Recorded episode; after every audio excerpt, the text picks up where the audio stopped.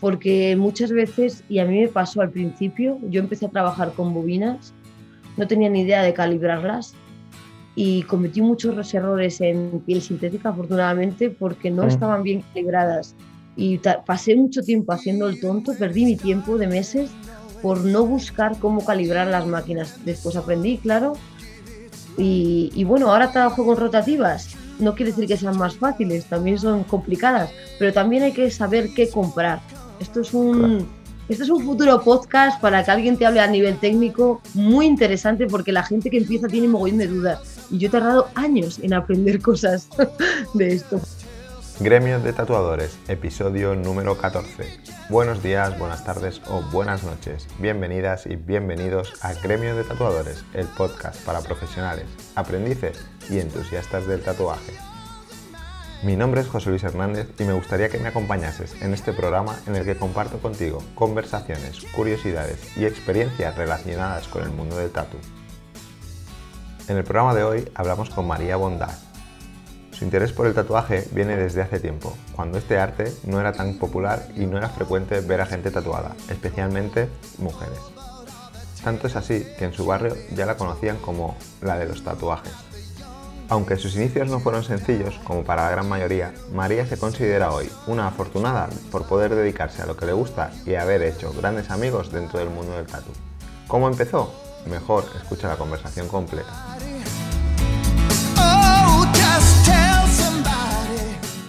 Hola María, buenos días. ¿Qué tal? Hola, ¿qué tal? ¿Cómo estás?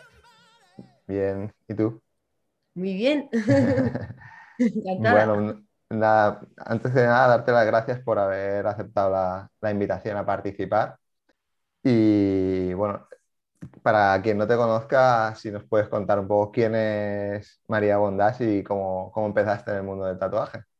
Bien, pues nada, me llamo María Bondás, eh, tengo un estudio en Madrid, en Navalcarnero, así como en la zona sur de Madrid. Llevo bastante, relativamente poco en el mundo del tatu, empecé en 2015, si no recuerdo mal.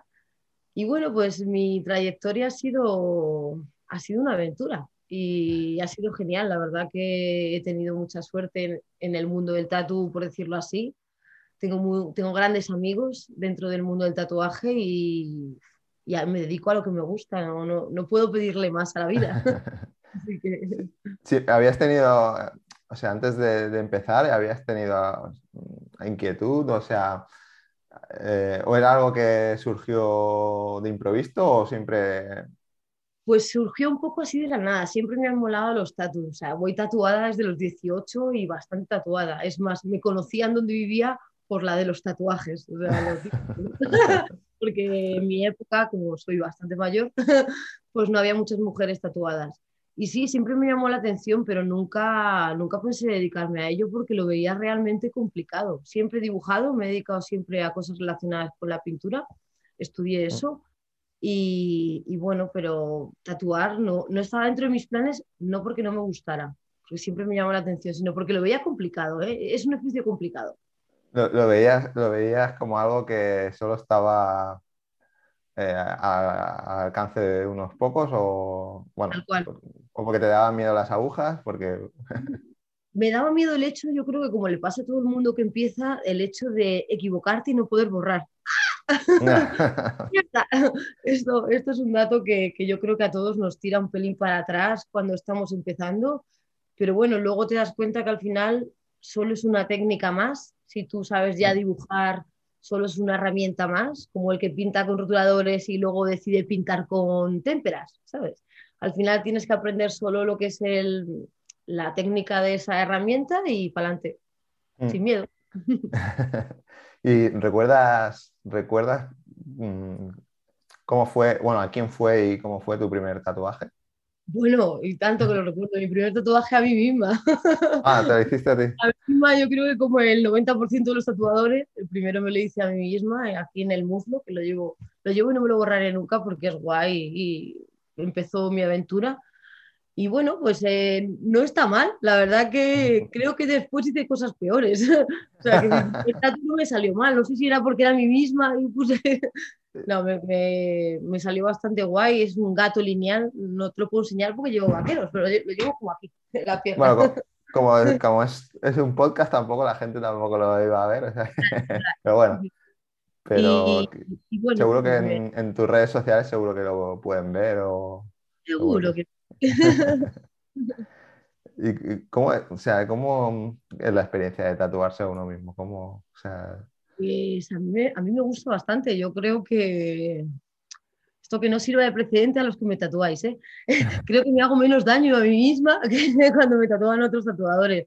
No sé, como que a lo mejor pones un poquito más de, no de mimo, sino que no hay límite de tiempo. Tardas más, por supuesto, Mm. pero justo por eso, pues a lo mejor, pues a mí me gusta tatuarme. Me he tatuado muchas zonas de mi cuerpo a mí misma, muchas. Eh, supongo que también es eso, ¿no? Que tú pues, sabes el daño que te estás haciendo, ¿no? O si, si, si eres consciente un poco más del dolor que, que, si tatúas a otra persona, a lo mejor no sabes tampoco. Bueno, el, el, daño hay que hacerlo, por decirlo así. No vamos a decir bueno. que duele demasiado, lo justo pero al final eh, la incisión que creas que penetra la aguja tiene que ser siempre igual si quieres que dure mm. el tatuaje. Eh, la única diferencia es que, bueno, pues que a lo mejor a uno mismo, hay gente que no le gusta tatuarse a uno mismo porque es verdad que con el dolor pierdes un poco la concentración, cosa necesaria para trabajar. pero, pero bueno, no sé, a mí me, a mí me va la marcha. no sé. y Cuéntanos un poco cómo empezaste. ¿Empezaste tatuando en casa o como aprendiste en algún estudio? O... Creo que casi, como casi todo el mundo, yo, yo empecé en mi casa y bueno, pues empecé pues lo primero tatuándome a mí y piel sintética. La verdad que tatué bastante piel sintética, que eso me ayudó un montón, que es una cosa que yo por lo que veo que la gente que empieza ahora no le apetece mucho tatuar piel sintética y es una pena, Mm. porque creo que es el, el, jodido camino, ¿sabes? Es el... Mm, mm. Perdón si he dicho un taco. Uh. No, tranqui, aquí se, puede, se vale de todo.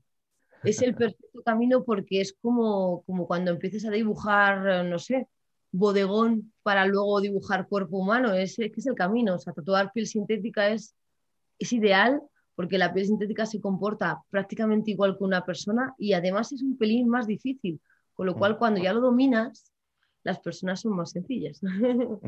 Yo empecé así. Nunca he estado de aprendiz en ningún estudio. La verdad es que cuando me puse a buscar estudios, aunque suena un poco mal, nadie me quiso. Ya, es complicado. Es, complicado. Es complicado, porque... La cultura en los estudios ya se ha perdido un poco la cultura de antes de maestro-aprendiz. Ya no hay estudios casi que lo cojan, que cojan aprendices, es una pena, pero es así. También porque el sistema es un poco complicado, ¿no? Porque si tienes a alguien eh, aprendiendo en tu estudio, quizá te obligan a tenerlo dado de alta en la seguridad social, ya tienes que, por, por las posibles inspecciones o lo que pueda haber, ¿no? Y... Se puede contratar eh, por, un contrato de becario, de prácticas, que está bastante bien. Yo no lo, no lo veo tan, o sea, no lo veo tan complicado.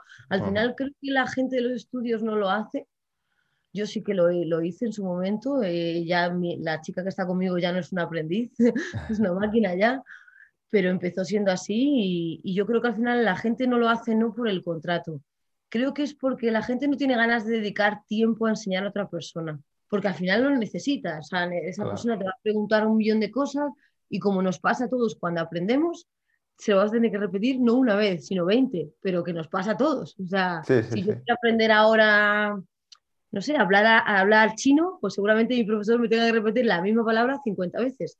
Pues eso es lo que pasa, que al final a un aprendiz le tienes que dedicar mucho tiempo y a lo mejor pues el dueño del estudio o el tatuador no tiene tiempo o no le apetece. Es, es otra, estamos en otra época en la que el tiempo escasea. Sí, eh, es, el tiempo es como un bien preciado, ¿no? Y la gente eh, pues prefiere dedicarlo o a o a tatuar, porque al final también eh, es su fuente de ingresos, ¿no? Y si no está tatuando, no está ganando dinero. Entonces es como, eh, no sé. Eh, que... Es una pena porque al final también un aprendiz te, hace, bueno, es, es, una inversión de futuro y es bueno para el estudio también.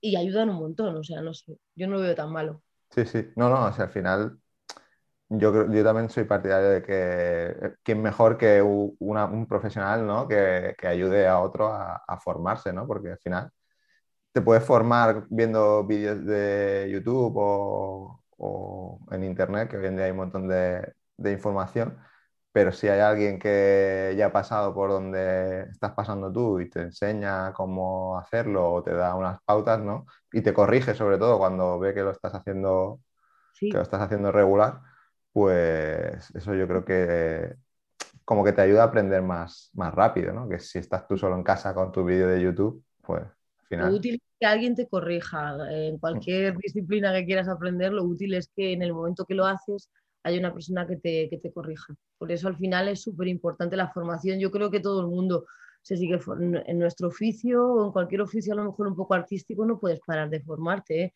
no solo los aprendices, ¿eh? yo creo que todos tenemos que estar en constante formación, yo, yo lo estoy, o sea, no paro de, de hacer seminarios, de, de buscar eh, clases de dibujo para seguir avanzando, de pintar del natural, de mil cosas, porque no se puede parar. No se puede. Esto, esto, siempre va para adelante y o tú intentas correr un poquito para pillarlo o te quedas atrás. Claro. Eso es algo en lo que coincidís muchos tatuadores con los que he hablado, que es, es una profesión que, que siempre necesita. Aparte ya de, que como artista, ya, eh, los artistas normalmente son personas, sois personas inquietas, ¿no? que siempre queréis eh, saber más o hacer, probar cosas, técnicas distintas y demás. Eh, creo que es necesario que es necesario eso, seguir investigando, probando, probar otras técnicas o otras variantes artísticas, ¿no? O que, que, luego puedas, eh, que luego puedan sumar a la hora de, tatuar, ¿no? Como decías, ¿no? Del dibujo y demás. Sí.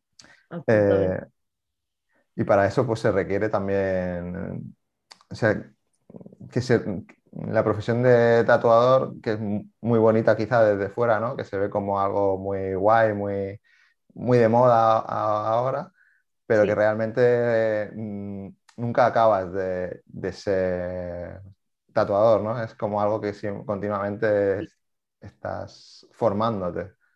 Yo creo que es muy bonita, pero como igual, como cualquier disciplina artística, ya sea pintar, ya sea tatuar, ya sea bailar, cantar, creo que todo al final se llama arte por esto, pero la cosa que a lo mejor está un poco a la sombra y que nadie sabe es que son mogollón de horas de dedicación de tu vida, no de un mm. tiempo de tu vida y conseguirlo, no, de toda tu vida, porque no vas a dejar de tener que seguir formándote, como hablábamos antes. Es la hostia, pero hay que ser muy trabajador porque yo el otro día lo hablaba con un amigo mío de, que pinta conmigo, hay gente que se le da muy bien. Aquí está el rollo de, no sé si tú lo has oído con otros tatuadores, pero la gente dice, no, es que tienes un don. Yo no creo mucho en lo del don. Te voy a explicar el por qué. Y porque al final creo que, que, sobre todo hoy en día, a lo mejor antes quizás, pero hoy en día todo el mundo puede aprender algo. Sí. Es más, existen tutoriales para todo. o sea, realmente si no sabes algo es porque no quieres, porque no le inviertes el tiempo para aprender. Con lo cual, eh, lo del don queda un poco atrás ya en la historia porque, porque a lo mejor dos personas que a una se le dé mejor, que esto es lo que yo creo que existe, que se te da mejor, no que tengas un don, y a otra que se le da peor, pero a la que se le da peor es más trabajadora y a la que se le da mejor, como la, la soberbia y el ego, eh, le hace no ser tan trabajador posiblemente la persona que se le da peor llegue mucho más lejos, bueno, posiblemente no, te lo aseguro al 100%, que va a llegar más lejos porque lo más importante de cualquier oficio es ser trabajador.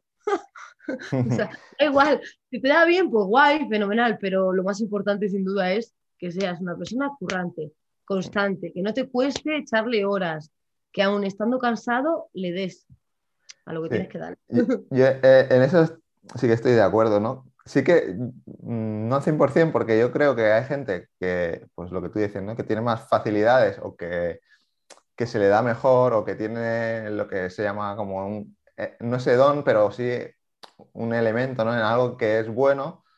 Eh, y otras personas pues que no tanto, ¿no? Por ejemplo, yo en el tema de dibujar no, no podría, o sea, bueno, lo, veo muy difícil, ¿vale? No, voy a decir imposible. Pero nada es imposible, amigo mío, más que volar.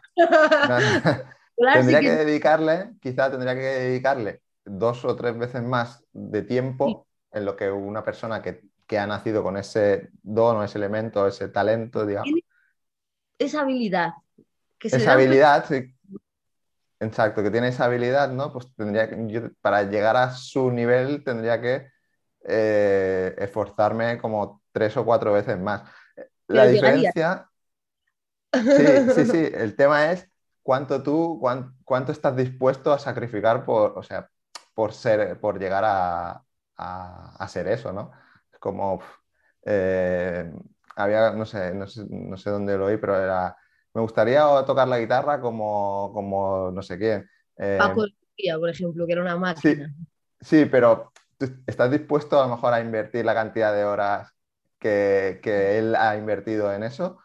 Si no estás ¿Mm? dispuesto es que no te gustaría tanto tocar la guitarra, ¿no? En el, en Claro, el caso de, como en el caso de- del tatuador, ¿no? Si- sí. Mm, Por eso un poco eh, este programa, porque quiero que, que la gente vea, ¿no? Que después, de- detrás de lo guay que del mundo del tatuaje, que no, que no se fijen solo en eso, sino que vean vuestra experiencia y todo el esfuerzo que tenéis que, que, que habéis tenido que dedicar a- a- hasta llegar hasta donde estáis, ¿no? Sí, por Por eso qui- quiero que la gente no se fije solo en, en lo que se puede ver en redes sociales, sino La que pueda... del iceberg, ¿no?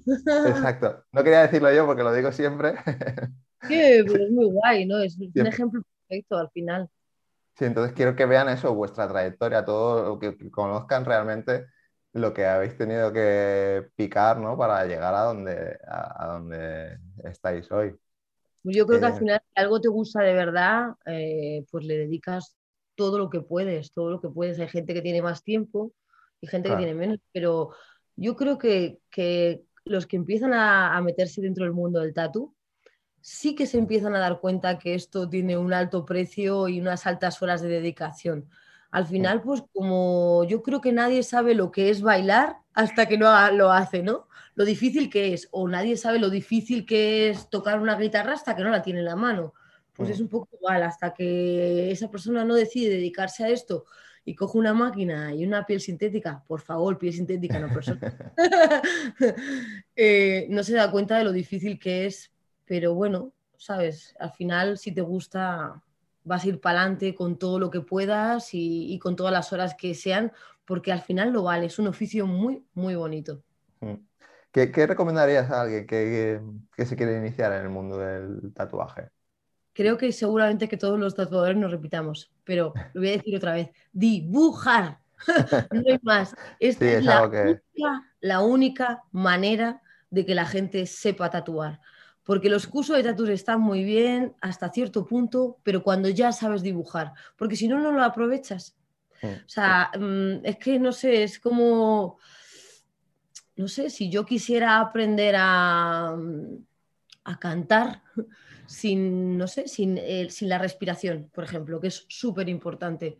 Si no, si no haces las respiraciones de diafragma, no vas a llegar a cantar bien nunca.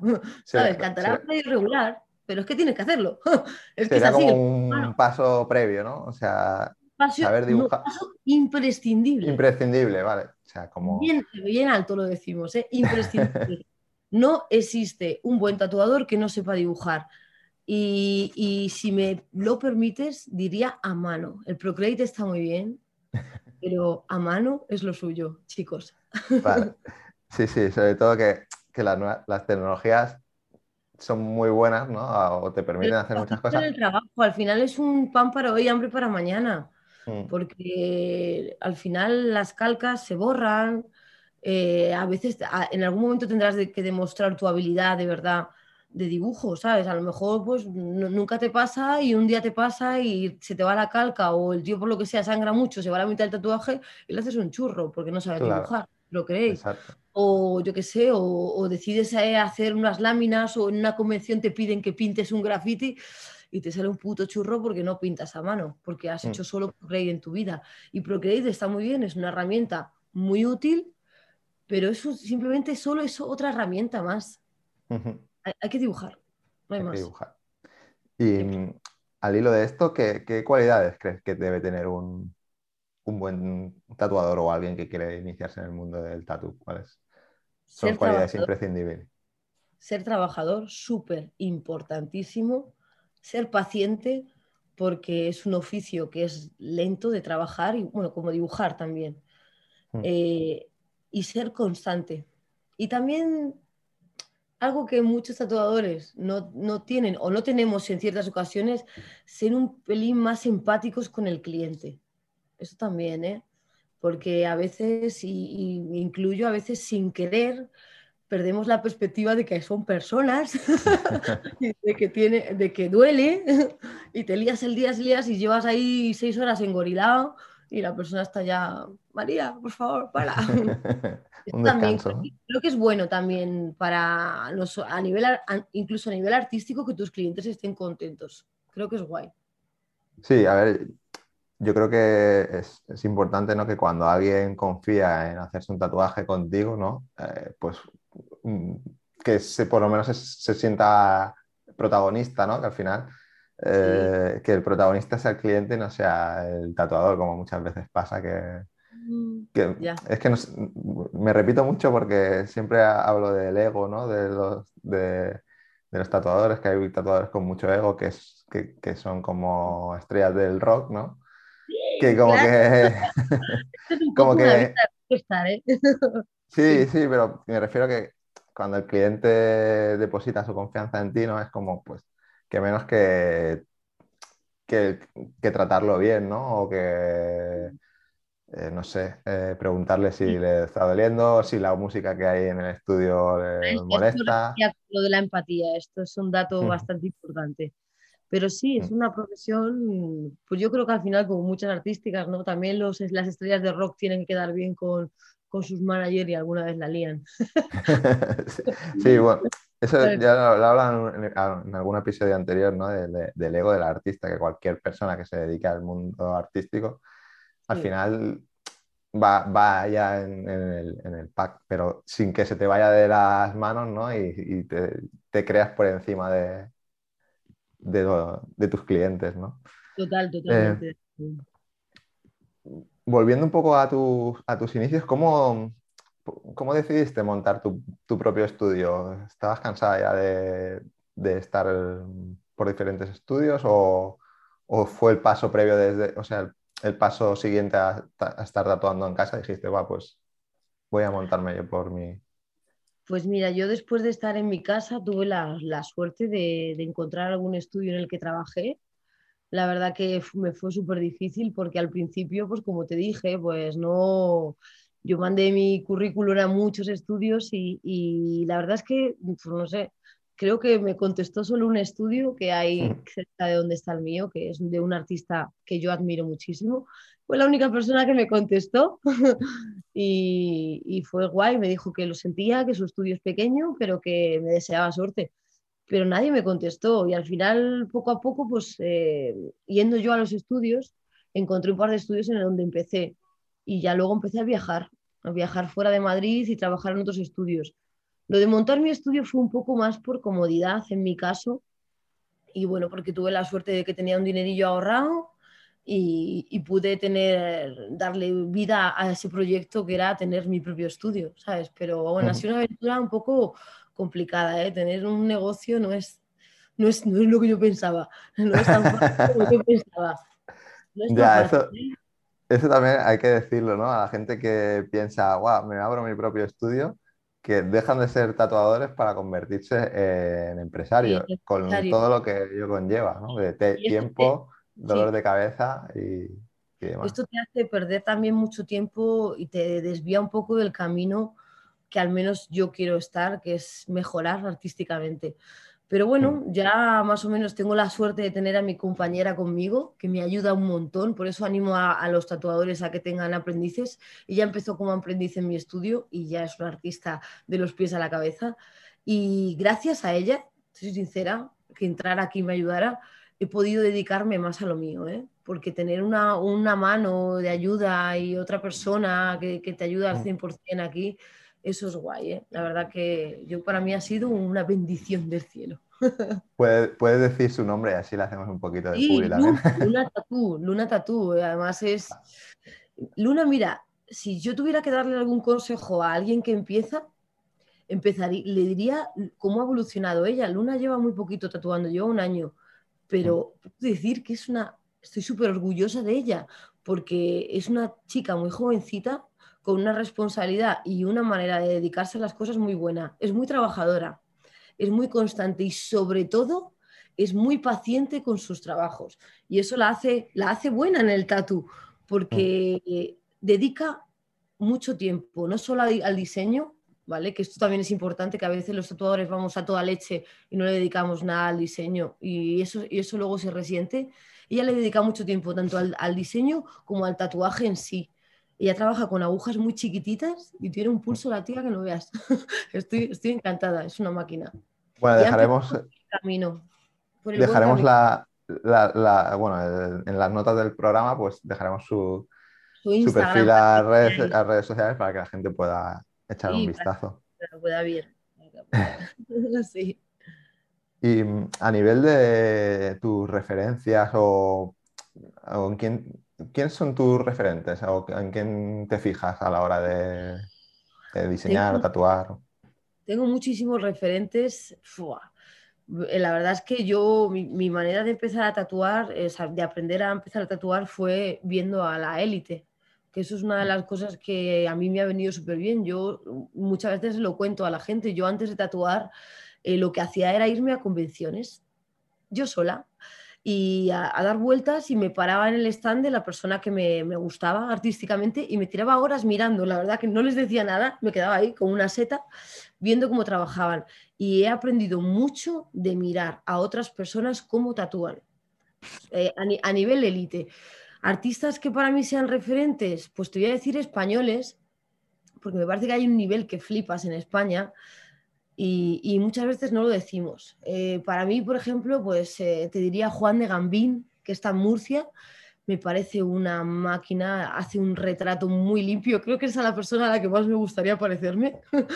Eh, le admiro mucho porque trabaja muy limpio y muy fino. no sé, Robert Hernández, por supuesto, me gusta mucho, tengo, tengo dibujos en, mi cabina de él. tiene un estilo muy personal, muy artístico, muy suelto y bueno, trabaja muy bien.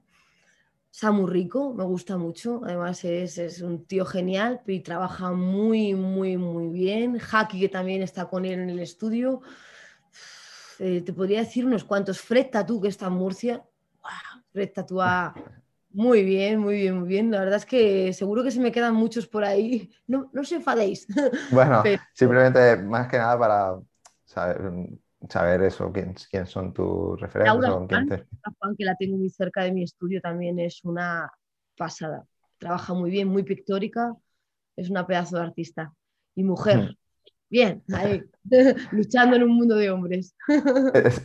Es, bueno, no sé cómo ha sido tu experiencia al ser mujer en un mundo de hombres, como tú dices. ¿Ha sido más ¿Crees que ha sido más complicado que si hubiese sido un chico? Bueno, yo, yo, yo creo que, que, no muy diferente a, a, cualquier trabajo, ¿no? Yo creo, ¿no? Mm. Eh, al final hay que asumir que, que el mundo es un pelín de hombres y a veces nosotras pues lo sufrimos, pero yo también creo que ellos lo sufren en algunos trabajos. O sea, yo no te puedo decir, yo no he tenido una mala experiencia, a mí me han acogido súper bien. Mis grandes amigos del mundo del tatu son hombres, o sea, que al final, y me han tratado como uno más. O sea, yo no te, puedo, no te puedo decir nada malo porque el mundo del tatu no ha sido nada machista conmigo. Al revés, me han tratado como uno más y he podido sentarme en una mesa como, como uno más y me han, no sé, me parece sido normal. Genial. Eh, me alegro de que, de, que, haya sido así porque creo que, que sería, que debe ser lo, lo normal, ¿no? Lo que... Sí, sí, debe ser lo normal. Yo de todas maneras al final sí que, pienso que, si alguna chica que se quiere dedicar a esto lo, piensa en su cabeza, que no se raye con esto, porque realmente, insisto, el mundo del es como cualquier otro mundo, del baile, del arte, de, no sé, de, cualquier oficio en realidad. Si tú vas a trabajar, si tú vas a trabajar y tus inquietudes son relacionadas con tu trabajo, no vas a tener ningún problema, seas mujer o seas hombre. Da igual. Sí. Em, a nivel de, ¿Cómo te ves en un, en un futuro así? Es que no, sé si decirlo a, no, muy lejano, es que tampoco muy lejano, como las cosas cambian tan deprisa, quizás muy lejano es de aquí dos años, ¿sabes? Entonces, no sé cómo te ves de aquí cinco años, más o menos. ¿Cómo, ¿Crees que seguirás tatuando? Sí, yo, espero que sí. Ojalá la salud me dé para eso. Yo de aquí a cinco años me, veo, soy optimista, me veo, me veo en un nivel artístico mucho más alto mm. y me veo en convenciones a las que a, lo mejor cinco años atrás no podía ir y, y, pintando más, porque mm. pintar es mi pasión pero sí, yo me veo tatuando dentro de 5 y dentro de 10. Eso espero. Genial, ¿no? Eso. Quiero decir que no tengas otros proyectos que digas, no, eh, pues de aquí cinco años voy a apartar un poco del tema del tatuaje, me voy a dedicar a la pintura o voy a... Mi proyecto es mm, seguir mejorando dentro de mi oficio, que al final es tatuar, mm. y tener mucha salud para seguir dando, dando de caña y yendo a convenciones y, haciendo buenos trabajos a mis clientes. Ese es mi proyecto de futuro, seguir trabajando. Perfecto. Em, un poco, que nos cuentes un poco para que la gente pueda saber un poco más de ti. ¿Qué, qué hace María cuando no está tatuando o, dibujando? sí, un poco más. ¿A qué te refieres? en tu tiempo libre, ¿qué te gusta hacer? En mi tiempo libre, ¿qué me gusta hacer? Pues, eh, pues no, te voy a, no te voy a engañar, me gusta dibujar, aunque parezca que no. Me gusta dibujar y me gusta hacer deporte. Y la música, la música me encanta. Eso, digamos que en mi tiempo libre, ahora mismo con todo esto del COVID, no se puede mucho, pero no hay concierto que, que yo me pueda perder si me gusta. Eso sí, pero bueno, dibujar ocupa mi tiempo en general. O sea, todavía a día de hoy sigo formándome en el dibujo. Eh, intento ir todas las semanas a, una clase de dibujo para dibujar del natural y, también con modelo. Y bueno, hacer deporte también es importante para mí. Sí, ¿crees, que, bueno, el deporte en general siempre todo el mundo lo como algo importante el deporte para nuestro oficio lo es también, ¿eh? para evitar dolores de espalda. Sí, eso te iba a decir, eso, te iba a decir que a nivel en general para todo el mundo el deporte es, eh, eh, animo a que la gente practique, pero sobre todo para, para vosotros los tatuadores que pasáis mucho tiempo sentados, muchas veces en posturas que no son las más apropiadas y que tenéis un grado de tensión muy, muy alto, ¿no? pues que estáis ahí muy concentrados o lo que sea como que también, aparte a nivel físico, te ayuda a desconectar mentalmente, ¿no? Me dice la gente, Uy, no te cansas, porque bueno, a veces en las convenciones es verdad que llegamos a estar tatuando 12 horas. Mm. Y al final yo reconozco que el, deporte me ayuda a no tener grandes dolores de espalda ni de cabeza, porque mm, aunque mi postura a partir de la sexta hora no sea la mejor. sí, eso que empieza muy bien. Empiezas así, o sea, empiezas recto, pero luego te va. Sí, empiezas muy maravillosa y todo bueno aquí, hacerme fotos con la espalda recta, pero luego ya no, luego eres pero al final el deporte ayuda y también aguantar el. También para pintar, incluso, porque al final los que pintan de pie como yo, de caballete, si no haces deporte, al final de tener el brazo en tensión, en, el aire, por decirlo así, pues se nota. El deporte es guay para todo. Hay que hacer mm. deporte. ¿Alguno que prefieras? ¿Algún deporte que prefieras? Yo hago calistenia, ah. que es deporte con tu propio peso corporal, que me parece súper guay y no es lesivo y la verdad es que me funciona. O sea que no... Em, ya para ir cerrando, que sé que no tienes demasiado, demasiado tiempo. Hablábamos del eh, valioso tiempo, ¿te acuerdas? sí, exacto, que el tiempo es un bien preciado. Eh, yo te agradezco que, que, que estés aquí. Eh, y un poco aquí en unas preguntas que hago como muy recurrentes, ¿no? Siempre aquí en el, podcast, que es eh, ¿a quién te gustaría escuchar o quién te gustaría que pasase por aquí? ¿A quién te gustaría que... Wow, a nivel, españoles, pues te podría decir unos cuantos, bastantes porque seguro que, tienen una perspectiva muy diferente a nosotros porque empezaron hace más tiempo. Mm. Eh, me gustaría escuchar, por supuesto, Robert Hernández, Samu Rico, Fred Tatú, Juan de Gambín, eh, no sé, te podría decir bastantes, eh, Charles Urman, que es de un chico de Valencia. un montón de gente. En España tenemos gente, bueno, Raimundo Ramírez, que me gusta mucho, es un chico que hace geométrico, que no es mi estilo, pero le he visto la evolución y es una máquina el chaval, ¿eh? o sea que eh, a él me gustaría mucho escucharle, porque soy una amante del tatu geométrico a esos niveles grandes y, y, él, yo le he visto en las convenciones evolucionar mucho, muchísimo y me gustaría un montón escucharle hay gente muy guay en España, ¿eh? Hay que buscar podcast con ellos, ¿eh? A veces, no, a veces nos pasa, ¿no? Que nos fijamos más en lo de fuera que en lo que tenemos. Ya no te hablo del cine, que es como un clásico, ¿no? a veces nos fijamos más en, actores de fuera o eso, en el caso del tatuaje, pues en tatuadores de fuera. Es producto nacional, yo quiero lo nacional. O sea, hay gente muy guay fuera, no, no voy a decir que no, pero pero aquí tenemos gente, o sea, España es eh, eh, una escuela de arte muy importante a nivel, a nivel pintura y también a nivel mm. tatu. Aquí hay gente que le da mil vueltas a muchísima gente de fuera, entonces mm. Mm, hay que darle, a darle caña, ¿eh? Pro Spain. Yo les trasladaré la, les trasladaré a todos la invitación. A, algunos de los que, de los que has comentado ya la, tienen y estamos ahí a ver si se deciden a participar, así que también con tu empujón. muchos de los que te he dicho, los pobres no tienen demasiado tiempo. Y es verdad que eso que les encantaría participar, porque, bueno, Max Gostar, que es un amigo mío, muy guay, deberías invitarle a esto porque no solo es un artista increíble, sino que es una persona que muy generosa y le gusta mucho compartir sus experiencias. Yo he aprendido muchísimo de él. ¿Quién, perdona? Max Gostar. Es un chico que tiene un estudio en Suiza y yo le admiro muchísimo. Es un artista increíble. ¿eh? También es uno de mis referentes, que se me había olvidado. y así, algo más, ya has recomendado a alguien del mundo del tatu y alguna, alguna recomendación que puedas hacer a nivel de serie, película, libro, etcétera, que, creas que la gente debe, debe conocer o no sé. Pues yo, fíjate, te voy a recomendar un libro y creo que, esto es algo muy guay para todo el mundo del tatu y toda la gente que quiere aprender a dibujar bien. Se llama Charles Barker.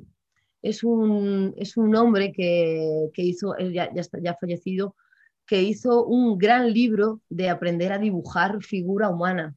¿vale? Luego te, te, escribiré cómo es, para que la gente lo pueda buscar yo he aprendido muchísimo de, leer de él y de, practicar su técnica, que es, está muy depurada y es muy técnica y, yo invito a todo el mundo que, lo busque. Es más, en la escuela donde dibujo he dibujado de él, lo conozco a través de, mi profesor, que es una máquina, y invito a todo el mundo que, pueda ver los trabajos de, Charles, porque es una máquina y aprenderán mucho.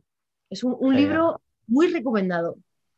Pues lo dejaré también en las, en las notas del programa, así que la gente pueda, lo pueda buscar. Eh, pueda buscarlo. Es magnífico. ¿eh? Además, el libro es muy completo, tiene muchas láminas del proceso de, un dibujo. Y, yo, he, aprendido mucho de él, ¿eh? imitando esas láminas. Así que eso es oro para nosotros. Sí, bueno, volviendo al, tema de, de, que es importante dibujar, pues siempre Hmm. buscar lecturas o libros relacionados que te puedan también ayudar, ¿no? A es importante.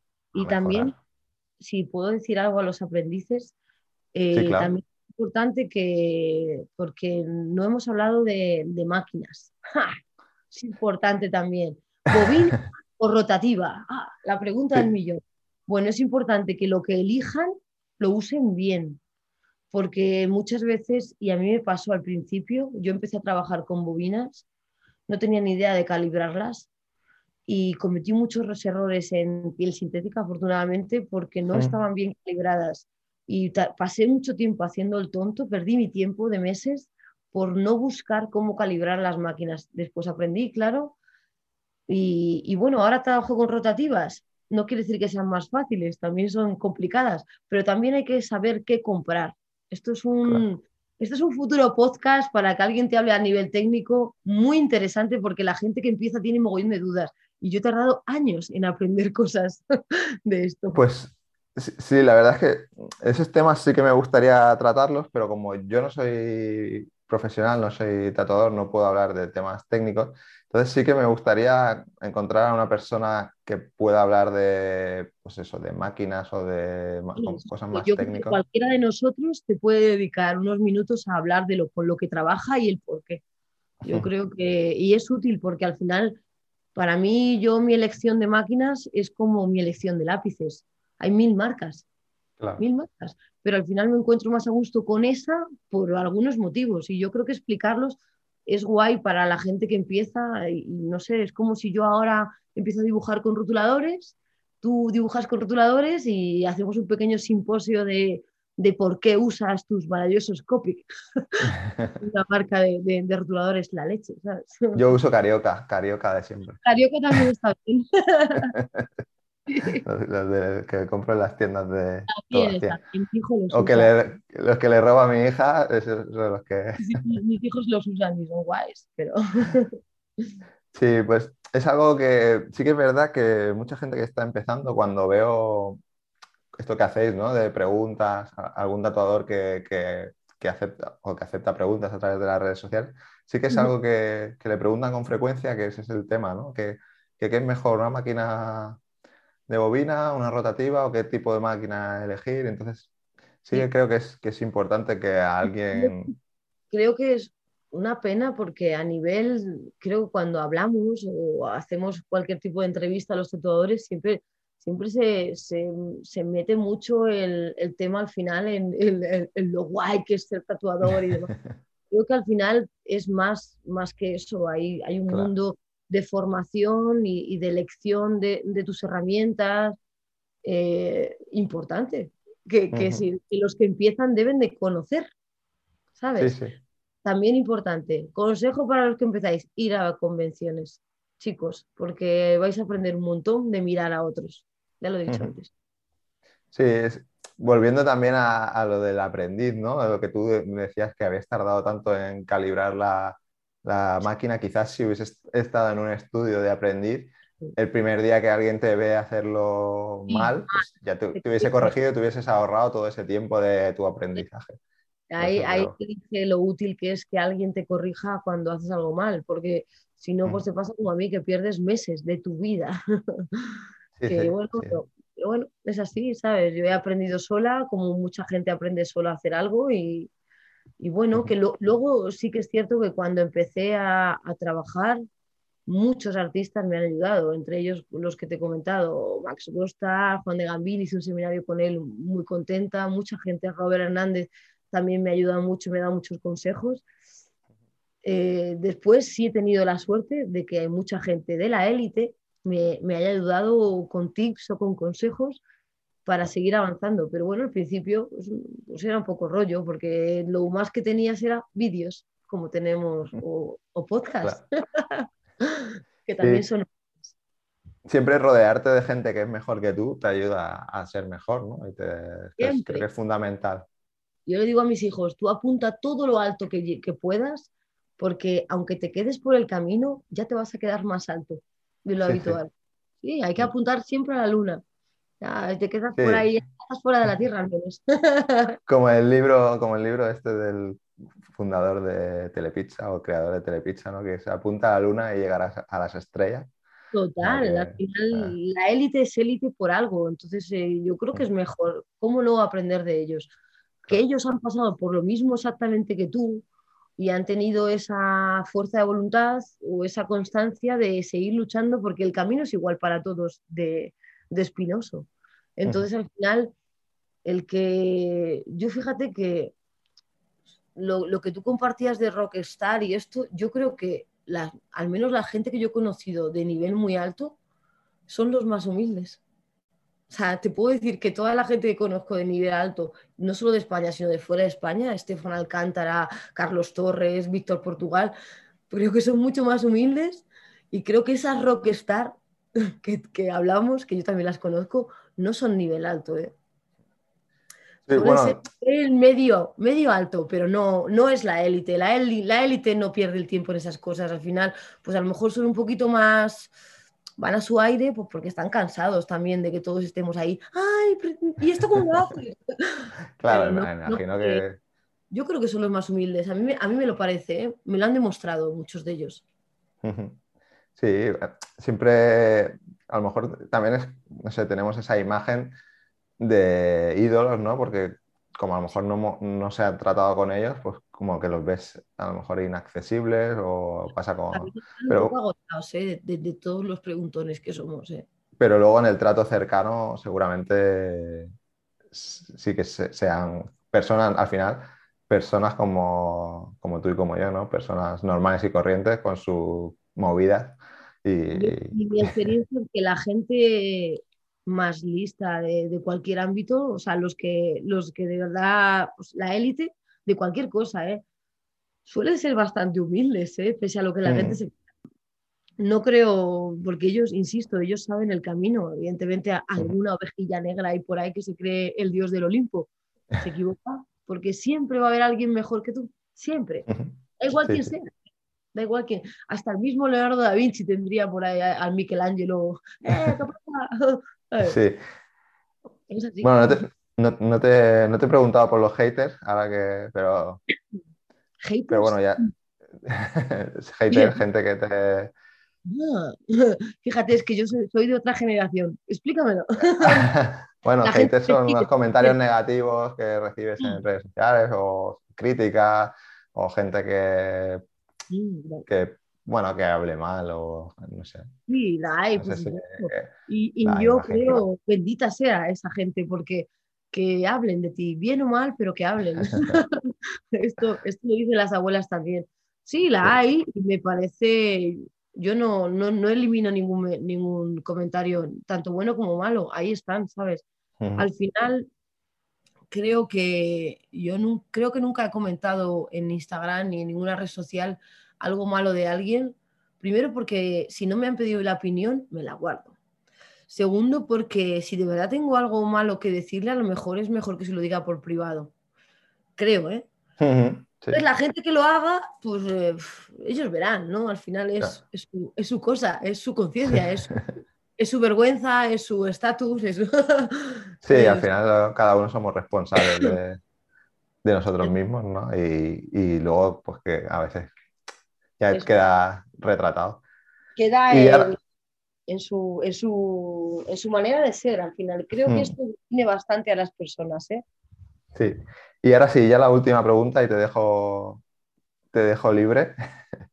Eh, más que nada que nos, digas cuáles son tus coordenadas en redes sociales para que la gente pueda encontrarte, tanto tuya como de tu estudio y, también la dirección de tu estudio para que la gente pueda pues mira, mi estudio está en Navalcarnero, la calle es un nombre peculiar, se llama Ronda del Concejo 31. Estamos en, la misma calle de, la oficina de correos de Navalcarnero, es una, calle guay, tiene bastante paso. Mis redes sociales son María con Y, como ya sabéis, en vez de con Y latina con Y, Bondas. Tatú, todo junto. Y luego el Instagram del estudio, que lo voy a mirar porque nunca me acuerdo. Bueno, no te preocupes. ya lo, yo pondré todo en los enlaces del, programa que la gente pueda acceder directamente. Sí, un estudio MVDS. Luego lo, luego lo ponemos porque es así un poco impronunciable, pero es para que puedan ver las cositas. Ya, ya, ya, lo dejaré todo con los enlaces y así la gente puede clicar e ir directamente.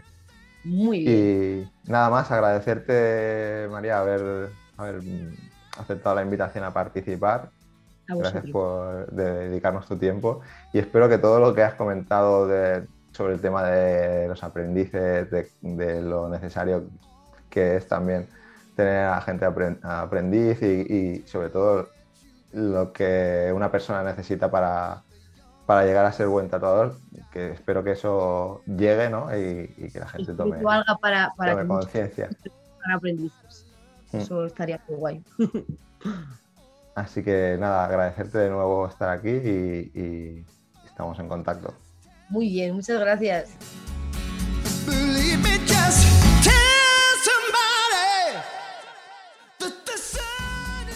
Y hasta aquí el episodio de hoy. Si te gusta Gremio de Tatuadores y quieres apoyarnos en este proyecto y seguir escuchando a profesionales del mundo del tatu, Lo mejor que puedes hacer es dejarnos una valoración positiva en tu aplicación de podcast preferida y compartir estos episodios en tus redes sociales. Y recuerda que en marketingparatatuadores.com encontrarás más episodios como este y otros contenidos relacionados con el sector. Gracias por escuchar y te espero, como siempre, en el próximo episodio. Si quieres ser patrocinador o patrocinadora de este podcast y que tu marca o tu estudio tengan mayor visibilidad, no dudes en ponerte en contacto con nosotros en www.marketingparatatuadores.com.